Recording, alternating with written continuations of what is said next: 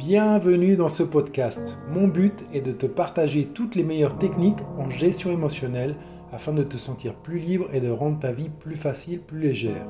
Je m'appelle Laurent Geller, je suis expert en gestion émotionnelle avec une approche novatrice qui inclut notamment l'épigénétique quantique, la médecine vibratoire et la médecine intégrative. Mon objectif, c'est qu'à travers ce que je te partage, tu reprennes le contrôle sur ta vie afin d'en être l'acteur actif et de manifester tes rêves les plus fous. L'excès de positivisme, est-ce que c'est bon ou pas?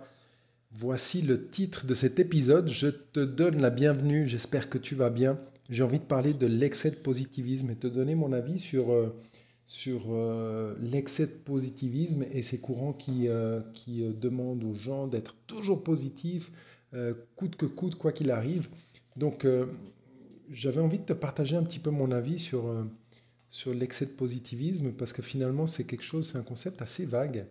Euh, c'est ok d'être tout le temps souriant, c'est ok de se forcer à sourire parce que finalement quand on se force à sourire, euh, on, a, euh, on a des sécrétions, on sécrète des hormones qui nous permettent de nous sentir mieux. D'ailleurs, il est possible quand on ne se sent pas bien de se mettre un crayon ou un stylo dans la bouche et cela va générer un sourire mécanique et ce sourire mécanique va permettre de sécréter des hormones qui vont faire qu'on va se sentir mieux.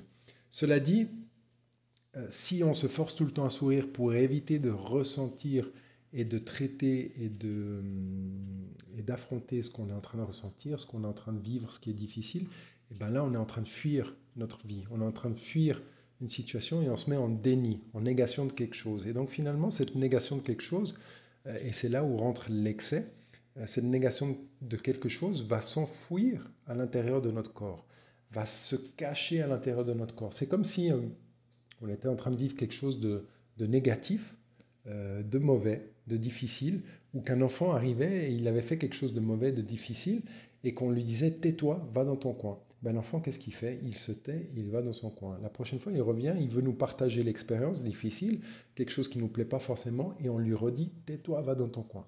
Qu'est-ce que fait l'enfant?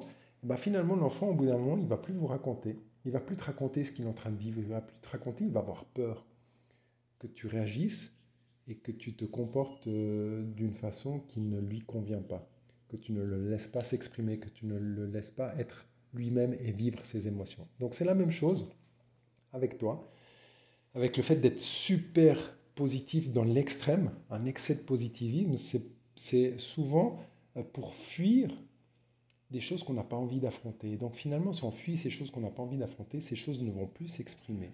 Elles vont automatiquement aller au coin.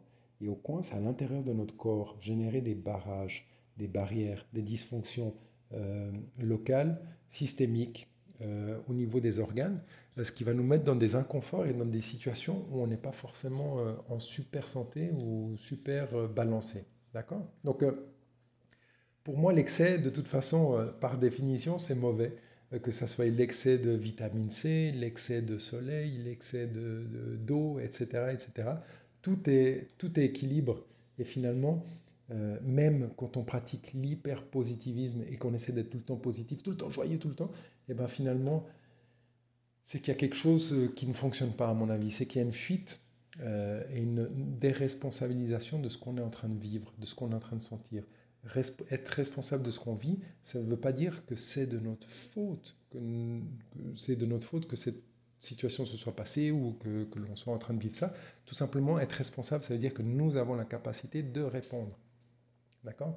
Et donc, dès le moment qu'on se rend compte qu'on est responsable, qu'on a la capacité de répondre, ça veut dire que nous, et seulement nous, euh, pouvons transformer quelque chose qui ne, ne nous convient pas en quelque chose qui nous convient. Et pour ça, il faut affronter les choses. Comme je le racontais dans d'autres podcasts, c'est explorer son côté obscur. Quelque chose de mal s'est passé, c'est cool que je souris, c'est cool que je sois positif. Par contre, je ne peux pas remettre à demain le fait de devoir traiter cette situation le fait de devoir regarder pourquoi c'est arrivé, comment est-ce que je peux faire pour éviter que ça se reproduise et comment est-ce que je peux le libérer pour que ça se transforme à l'intérieur de moi. Car tout ce qui n'est pas euh, reconnu, accepté, reste à l'intérieur dans l'état actuel. Et donc une émotion difficile, une situation difficile, un trauma, etc., vont avoir des dégâts au niveau du corps à long terme. D'accord? Et donc, euh, euh, la responsabilité qu'on a, c'est de trouver des moyens et des techniques d'aller bien dans notre vie. Donc, le fait de tout le temps sourire, de tout le temps être joyeux, c'est bien. Mais pas pour cacher notre tristesse. Parce que dans ce cas-là, on met juste un rideau de fumée euh, face à des situations qui, qui ne vont pas être résolues par elles-mêmes toutes seules. Donc je te recommande, si tu es dans l'excès de positivisme ou si tu pratiques l'excès de positivisme, c'est ok, mais n'oublie pas de balancer et d'aller observer et de traiter ce qui est à l'intérieur, ce qui te dérange, ce qui ne t'a pas plu, euh, ce qui t'a énervé. C'est ok de crier, c'est ok d'exprimer de, sa colère, c'est ok d'être en rage, c'est ok d'être furieux. Toutes ces émotions sont ok. Et si elles existent, c'est qu'elles ont une raison. Et si elles ont une raison, eh ben, il faut utiliser cette raison, tout simplement.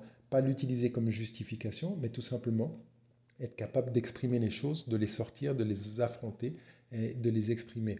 Euh, donc c'est super important. Aujourd'hui, on est quand même dans une société où on nous apprend à fuir les difficultés, à fuir ce qui fait mal et à se focaliser juste sur ce qui euh, nous apporte du plaisir à court terme. Mais euh, je pense que la dérive de tout ça, c'est de se charger, de se charger, de se charger et finalement terminer comme une cocotte minute qui tôt ou tard explose. On explose avec notre conjoint, on explose avec notre euh, notre chef, on explose avec si, et finalement ces gens-là ne sont pas responsables de nos colères. Ils, ce sont juste des gens qui mettent en lumière des choses qu'on a à l'intérieur de nous. Ils mettent juste le doigt sur, euh, sur une blessure ou sur des blessures qui n'ont pas été résolues. Donc évitons euh, de, de rendre complices ces gens de notre malheur, parce que du coup, ça nous donne une excuse supplémentaire de, de mettre la faute sur les autres et d'éviter encore plus de travailler. Non, le travail, c'est le nôtre. La responsabilité, c'est la nôtre. Et donc, je te recommande d'affronter les choses, de les régler, d'exprimer tes émotions, qu'elles soient difficiles ou faciles.